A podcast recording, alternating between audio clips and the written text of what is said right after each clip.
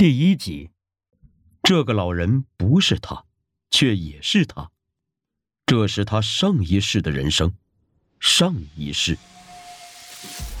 毫无征兆，飞机就掉了下去。当时他正在商务舱里绘声绘色的给妻女讲这次欧洲之旅的精心安排。妻子两眼放光，女儿兴奋的大叫：“ 爸爸真棒！”空姐体贴的送上了刚煎好的牛排和红酒，窗外阳光璀璨，洒在棉花糖般的云朵上。事后想来，当时他的人生堪称完美，事业蒸蒸日上，生活优裕富足，家庭幸福和睦。他也相信一切将会变得越来越好的，直到岁月的尽头。突然间，机身猛烈的抖动，他心脏一紧。身子随之没着没落的，各色的食物和饮料飞向空中，尖叫声是此起彼伏。女儿没系安全带的小小的身体也飞了起来，重重的撞在了行李架上。他想去抓她，但没有抓住。一切都如飞入太空般失重了。他在慌乱中向窗外瞥了一眼，下面连绵的雪山正摇摆着迎上来。就像是一个巨人从下面攫住了整架飞机，把它狠狠地拉往地面。尖锐的警报声响起来，氧气面罩弹在他面前，但他还没来得及戴上，就晕了过去。他被一阵寒风吹醒了，发现机舱只剩下了一半，扭头看去，妻子的身体像是被踩瘪的洋娃娃，扭曲的他都不敢多看一眼。女儿蜷缩在地上，身上没有什么伤痕，看似只是睡着了，但是身体已经变得异常冰冷，无论她怎么喊也醒不过来了。周围还有许许多多的尸体和残肢，但没有其他人还活着的迹象。他却奇迹般的没有死，甚至没有受重伤，只是一条腿受了点轻伤。他无助的哭了起来，跌跌撞撞的爬出机舱，发现飞机坠毁在险峻的冰封雪谷之间。事后推算，这里应该是西藏或青海的某条山脉深处。举目四望，几乎没有任何人类的迹象。然而，对面的悬崖上，却奇迹般的出现了一点红色，似乎是一座很小的寺庙。顷刻，希望又在他的心中燃起来。他忍着腿上的疼痛和刺骨的寒冷，一瘸一拐的挪动了过去，求庙里的人施以援手。他走了很久，才走到那里。庙里只有一个老喇嘛，老的像有两百岁了，白胡子几乎要垂到地面上。面对他的哀求，老人带着浓重的口音说。我看到飞机掉下来了，但我谁也救不了，这是命数。你在庙里休息一下，等外面的人进山来搜救吧。他的心冷下去了，他知道妻子和女儿已经死去了，自己活着还有什么意思呢？他大声的嚎啕，要从悬崖边上跳下去。老喇嘛拉住他说：“罢了。”上天有好生之德，我还有一个法子，也许可以救他们。他重新燃起了希望，忙问究竟。老喇嘛道：“有一个威力无穷的密宗咒语，称之为退姻缘行咒，据说是从不动明王那里传下来的。只要从头到尾念一遍，就可以解开姻缘的脉络。”退回到许多姻缘缔结的状态，但是具体退到何处无法确定。如果有人懂得使用这个咒语，就能让整件事情重新来一遍，避免灾祸，救出自己的亲人。他将信将疑，但是此时此刻，他就像是那些溺水的人一样，只得是抓住身边的最后一根稻草。只能是选择相信，求老喇嘛教给他咒语。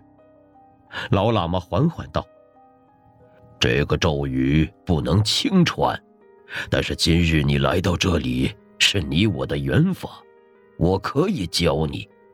但是你要记住，咒语只能使用一次，用完后就要忘记，否则定会出现不可测的灾难。”他自然是满口答应，花了半个小时。记熟了那个复杂拗口、不明意义的梵文咒语，闭上眼睛，深吸了一口气，然后一字字念了出来。等念到最后一个字，一阵奇异的晕眩感从四面八方向他袭来。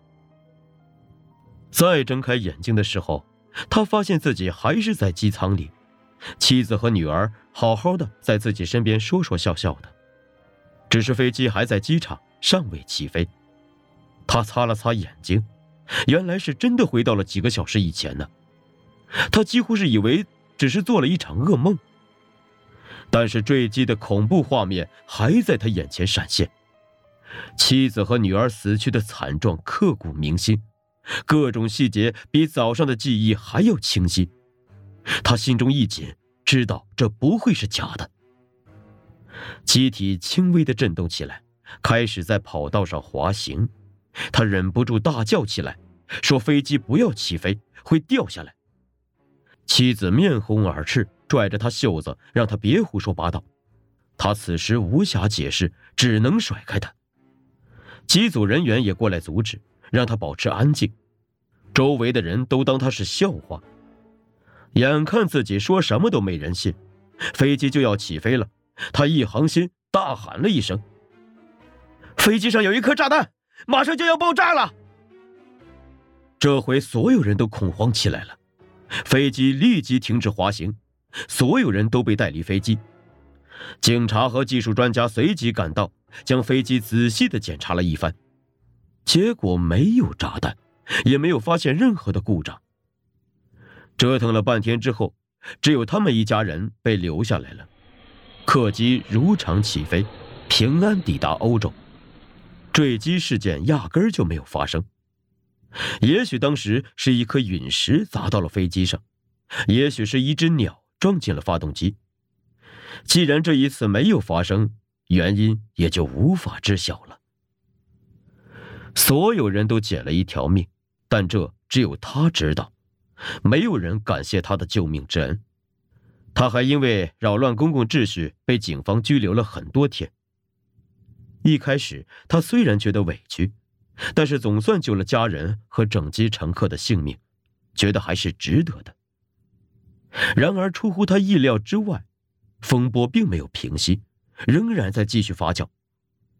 他大闹机场的视频被好事者传到了网上，引起了社会公愤，他的身份也被人肉出来。公司为了维护自己的声誉，宣布将他这个高管除名，同时。航空公司和一些耽误行程、蒙受损失的旅客还在起诉他，让他做出巨额的赔偿。失去了高薪的工作，他顿时连房子的月供都无法承担了。